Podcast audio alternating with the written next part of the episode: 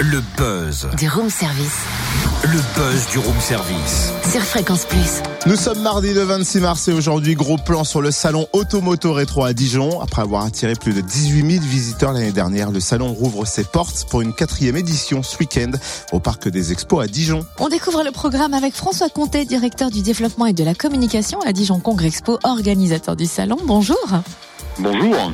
Est-ce qu'on peut évoquer le thème de cette quatrième édition et comment va-t-il être décliné? Bien volontiers, le, le, thème principal de cette quatrième édition porte sur les véhicules de compétition.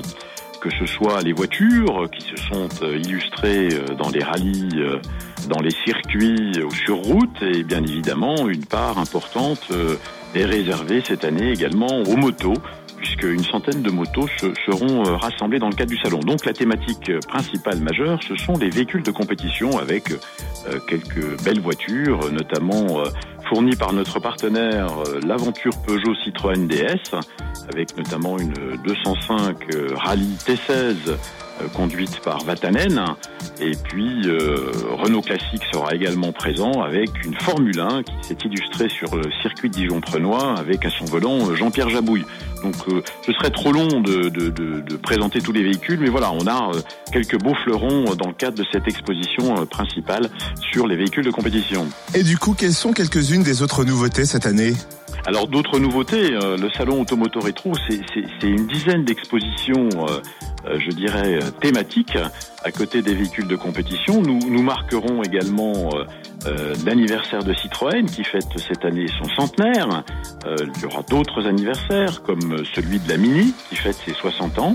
Nous aurons une exposition avec des belles voitures américaines. Nous avons également reconstitué un camping vintage avec beaucoup d'objets d'époque et bien évidemment nous aurons d'autres expositions, des véhicules militaires et de pompiers, le musée de Savigny-les-Beaunes avec quelques belles abartes, une sortie de grange qui est le, rêve de tout passionné et, et de chasseur de trésors pour des voitures dans leur jus, une exposition de voitures à pédales qui ramènera chacun en enfance et puis bien d'autres surprises eh ben, qu'on a hâte de découvrir. Merci François Comtet, directeur du développement et de la communication à Dijon Congrès Expo, organisateur du salon Automoto Rétro à Dijon. Rendez-vous au Parc des Expos dès vendredi 14h. Plus d'infos sur le www.autorétrodijon.com.